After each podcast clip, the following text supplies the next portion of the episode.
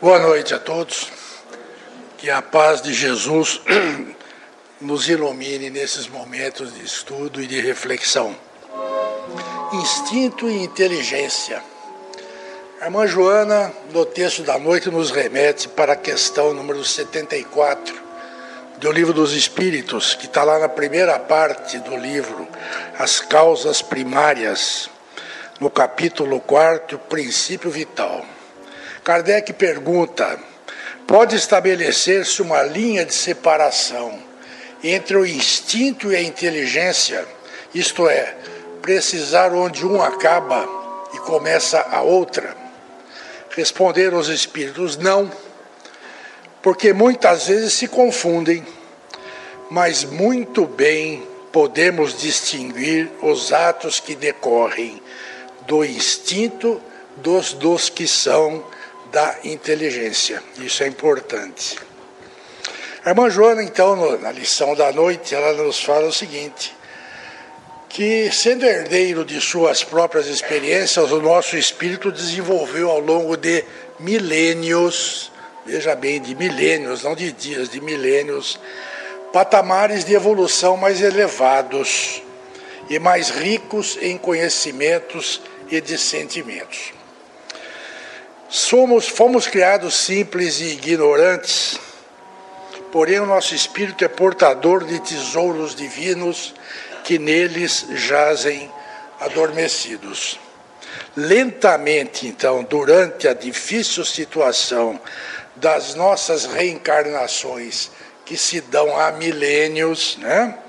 ele vai despertando o nosso espírito até atingir a angelitude que lhe está reservada. E esse despertamento, essa evolução do espírito, frise-se bem, é lenta, gradual e restrita. Nós não vamos nos aperfeiçoar em alguns dias, são milênios que nós estamos já reencarnando e se aperfeiçoando. A natureza nunca dá saltos. Então, nesse psiquismo de experiências evolutivas, sem experiências evolutivas, começaram a apresentar seus impulsos no, no homem primitivo, que são o surgimento dos instintos, onde inicialmente predominam aqueles instintos que fazem parte da sobrevivência para a conservação da vida, a nutrição, a reprodução e o repouso. Então, aquele homem primitivo, recém-saído das cavernas, recém recebendo espíritos humanos recentemente, sem noção nenhuma de nada, o primeiro instinto que ele teve, é lógico que ele teve, é de nutrir-se, de reproduzir-se e de repousar. Allan Kardec, na sua obra Gênese, no capítulo 3, O Bem e o Mal, ele nos fala sobre o instinto e a inteligência. Perguntou ele aos espíritos: o instinto é uma inteligência rudimentar ou é uma faculdade distinta, um atributo exclusivo da matéria? Né?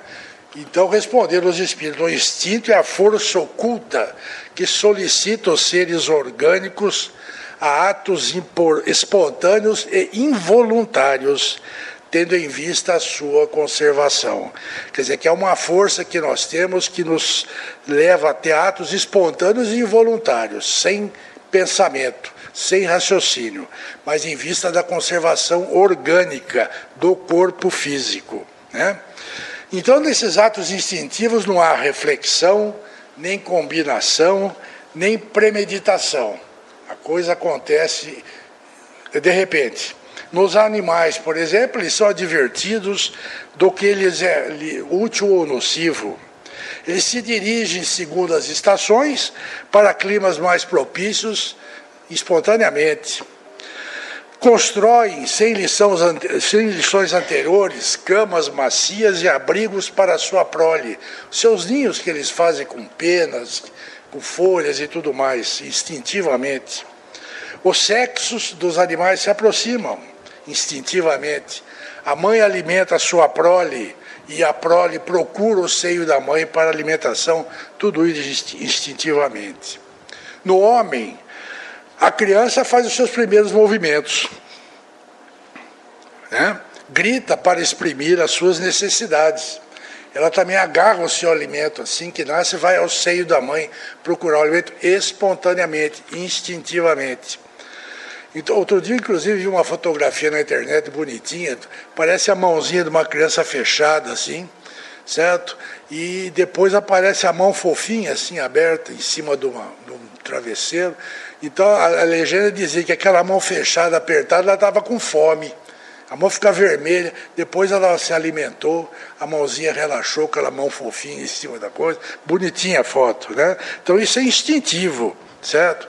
No adulto esse movimento instintivo nós temos todas as vezes que nós temos que nos livrar de um perigo, certo? São instintos que nos atingem, pois é afastar um risco, manter o nosso equilíbrio. Às vezes você se desequilibra, você separa, mas a perna segura no, no anteparo instintivamente. Nós pestanejamos as pálpebras toda vez que bate um vento, vem um cisco, ou principalmente para atenuar uma luz intensa, certo? Que acaba nos prejudicando a vista. Nós fechamos, abrimos a boca instintivamente para respirar melhor, maquinalmente. Você estamos com o nariz fechado, uma gripe, ou num ambiente muito fechado, a impressão que está faltando ar, instintivamente a gente abre a boca para respirar melhor, para puxar mais ar. Né? Então, isso é o problema dos instintos, que são involuntários. Já a inteligência se revela por atos voluntários, refletidos premeditados, combinados. Incontestavelmente, a inteligência, então, não é um atributo do corpo, ela é um atributo da alma, do espírito encarnado. Não é mesmo? Então, todas as vezes que nós. É, é instintivo, por exemplo, as pessoas entrarem na sala aqui instintivamente vão sentando nos lugares que sempre sentam. Né? Aquilo vem, anda, senta mais ou menos naquele lugar. Agora, se você quiser sair e te der vontade de tomar uma água e ir no banheiro, aí você tem que realizar um ato inteligente. Você vai refletir, vai levantar, pedir licença ao pessoal do lado, vai caminhar pelo corredor, vai descer a escada, voltar. Isso é um ato inteligente e refletido. Né? Então, o instinto é um ato maquinal ele é livre. O outro não é, a inteligência não. O instinto sempre é um guia seguro. Ele jamais se engana. Todas as vezes que nós temos um obstáculo que aparece de repente, instintivamente a gente reage, ele nunca se engana.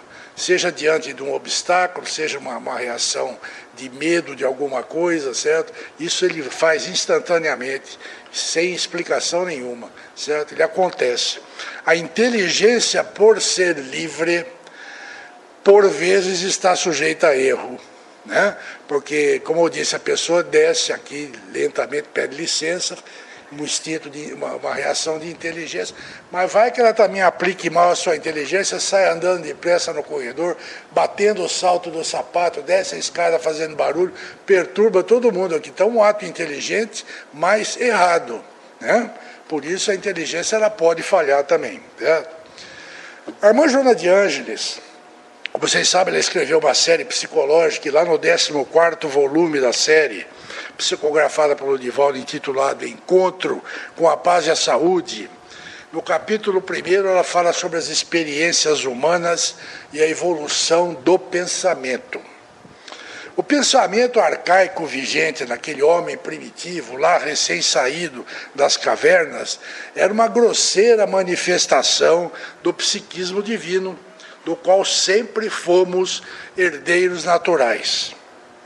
Porém, esse psiquismo, ele era obliterado por nossos equipamentos cerebrais incapazes de decodificar ainda aquelas ideias e o entendimento dos fenômenos que defrontávamos naquele habitat terrestre ainda agressivo e hostil. Nós ainda não pensávamos direito, não tínhamos raciocínio pleno. Então, esse aglomerado de automatismo se expressava através dos nossos instintos primários: reprodução, alimentação e repouso. Eram experiências instintivas, contínuas, sem qualquer contato com a realidade que nos cercava. Nós dispunhamos naquela ocasião apenas de uma observação não racional, experimentando aquele sofrimento acelvajado, sem saber nos comportarmos diante daquela sensação de dor, de frio, de calor e que não compreendíamos a razão daquilo. Nós sentimos tudo aquilo, mas não tínhamos noção.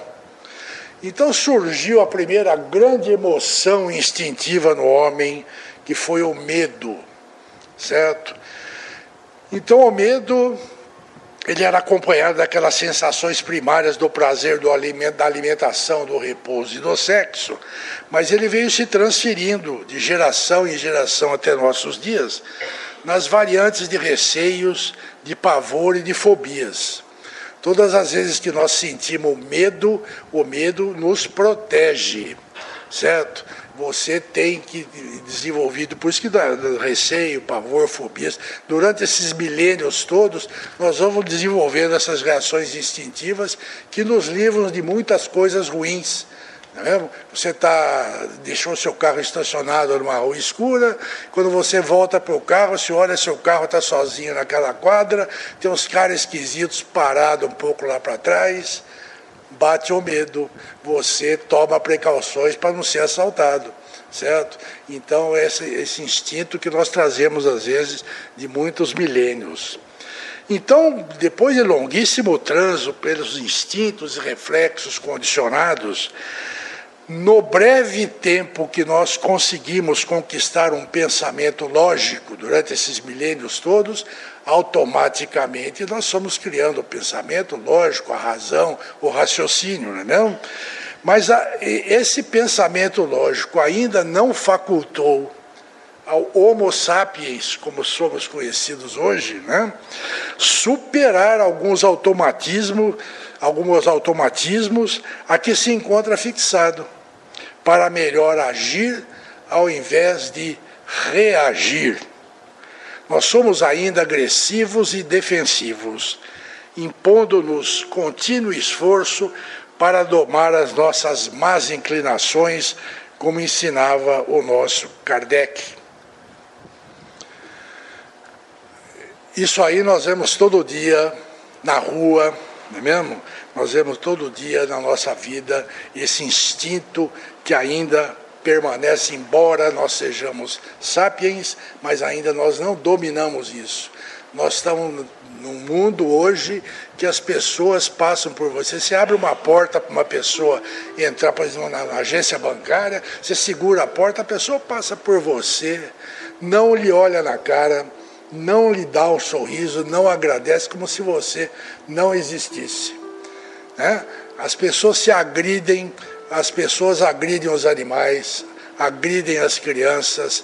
Isso não preciso dizer para vocês tudo isso que acontece aí pelo mundo, certo? Então esse instinto é ainda muito primário no nosso, em nós que somos os homens sapiens.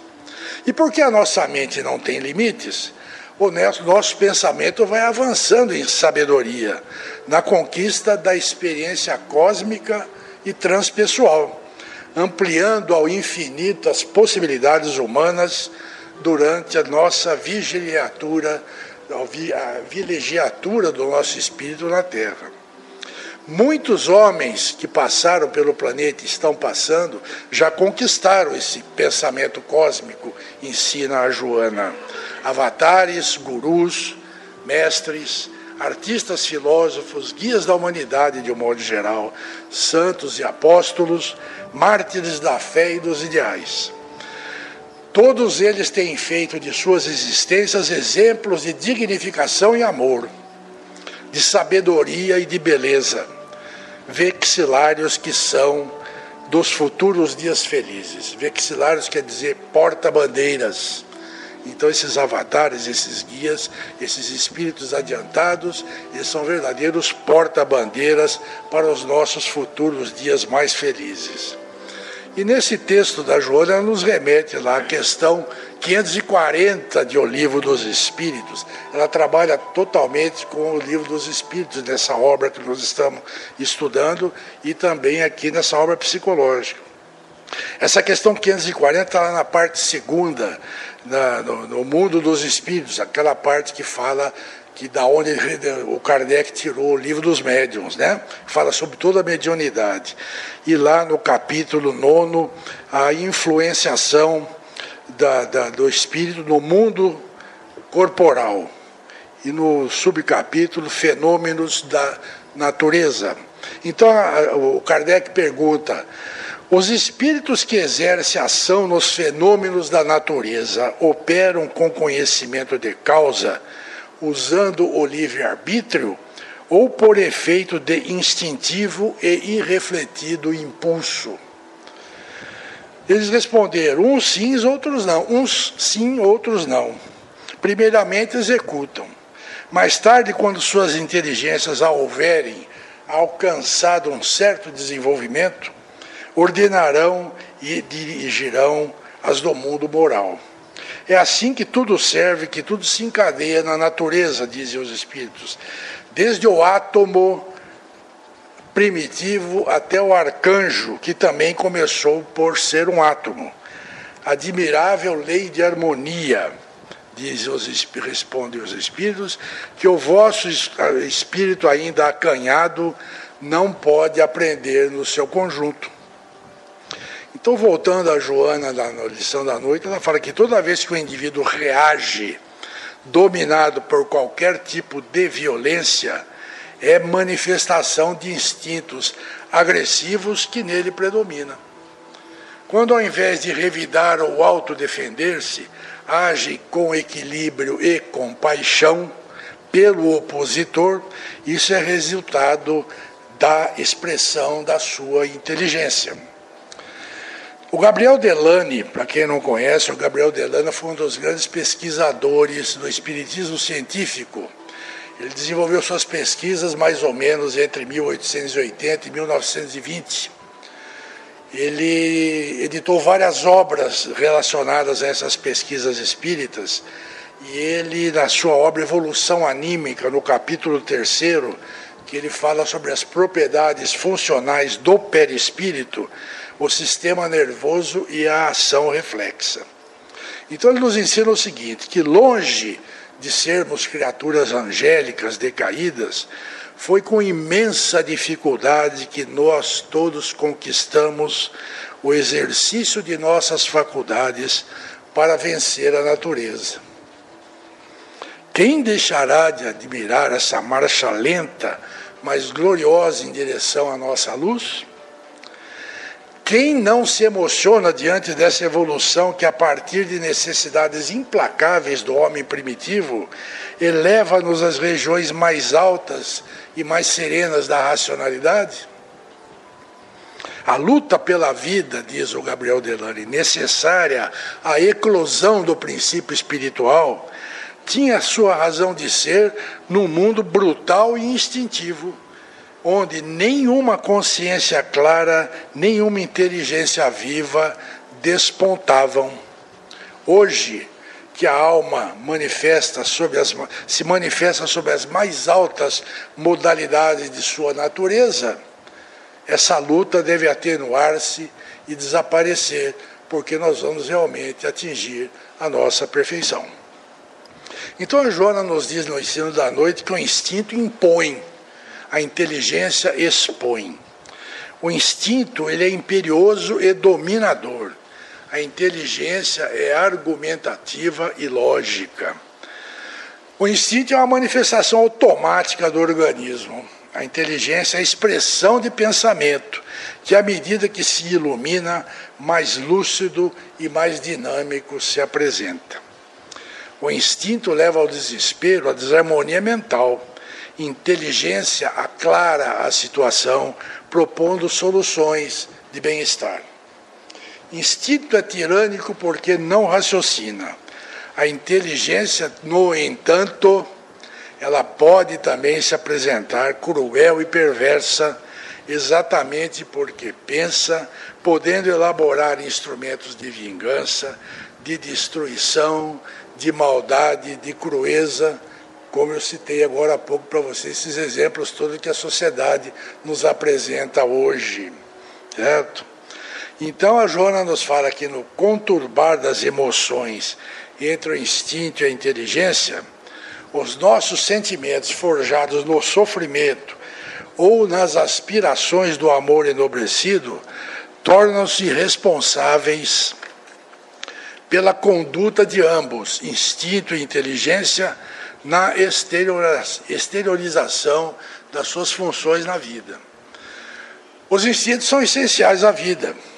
Eles preservam as heranças do nosso desenvolvimento antropológico e continuam agindo com seus automatismos para a preservação do nosso corpo. A inteligência é fundamental para conquistarmos o infinito, em razão de facultar-nos recursos, certo? Que tornam melhor a nossa qualidade de vida pela conquista das tecnologias, das conquistas artísticas e culturais, religiosas e espirituais, realizações sociopsicológicas. Sempre nós desenvolvemos paralelamente o nosso desenvolvimento intelectual e o nosso desenvolvimento, espiritual. O intelectual geralmente sempre está na frente, certo? Então as nossas Hoje é inegável a tecnologia que nos ampara em todos os ramos da vida. Certo? Mas ainda nós não atingimos o nosso equilíbrio espiritual. Instinto e inteligência, quando harmonizados, transformam o homem em anjo e o bruto em santo. Instinto desenvolvido e educado, ele torna-se um sexto sentido, um sentido a mais. Vigilante no organismo em defesa da sua estrutura biológica. A inteligência desenvolvida é luz balsâmica que nos conduz ao labirinto das agressões externas que devemos enfrentar. O que são essas agressões externas? Alguns exemplos delas que nós enfrentamos e reagimos ou com inteligência ou com instinto perverso. Né? Judas, por exemplo, por instinto infeliz, de medo e de ambição desmedida, enganou-se e traiu Jesus. Já Maria de Magdala, guiada pela inteligência que a induziu a procurar Jesus para libertar-se daqueles instintos vis que a dominavam, encontrou Jesus e libertou-se do vício, sublimando os sentimentos em que chafurdava e tornou-se uma grande servidora de Jesus, diga-se de passagem. Existe um livro aí, aliás, eu fiz uma palestra sobre ele, o Evangelho de Maria Madalena, que vale a pena ser lida a história da vida dela, que ela foi extraordinariamente, serviu a Jesus, médium de profundidade muito grande, ela tornou-se a grande auxiliar de Jesus, inclusive na instrução de todos os apóstolos ela, Jesus falava, ela já ia na frente, certo? Uma inteligência rara. Já Átila, rei dos Hunos, né, guiado pela fúria do instinto perverso, assolou grande parte do mundo em que viveu, destruía tudo. Acabou sucumbindo, devorado pelo ódio. Santo Agostinho reconheceu pela inteligência a grandeza de Jesus e sua mensagem superou os tormentos íntimos do instinto sexual que o abrasava na juventude, fazendo-se o modelo de equilíbrio para si e para a posteridade, tornando-se inclusive um dos espíritos que apoiou Kardec na confecção do livro dos Espíritos, do Evangelho e tudo mais, como vocês sabem. E Pilatos, ele lavou mão, as mãos por instinto, evitou-se envolver-se com a covardia farisaica por falta de uma inteligência lúcida. Comprometeu-se de modo vil, perdendo a oportunidade feliz que se lhe apresentou de, ao invés de seguir aquela turba que estava sob uma obsessão coletiva e que escolheram Barrabás, um bandido contumaz para ser livre e aprisionaram Jesus para ser sacrificado. A história nos diz o que aconteceu. Então, todas as vezes que nós estamos guiados pelo sentimento de amor, o instinto se transforma num instrumento de felicidade. Portanto, todos os atos que decorrem da nossa conduta humana, nós podemos perfeitamente saber o que nós estamos fazendo. Saber quando esses atos procedem do nosso instinto ou da nossa inteligência. Se nós estamos usando isso para o bem ou para o mal. A escolha sempre é nossa e cabe a cada um de nós seguir o seu caminho o, sua, o seu autoconhecimento, a sua libertação. Obrigado a todos pela presença. Que a paz de Jesus esteja com vocês. Boa noite.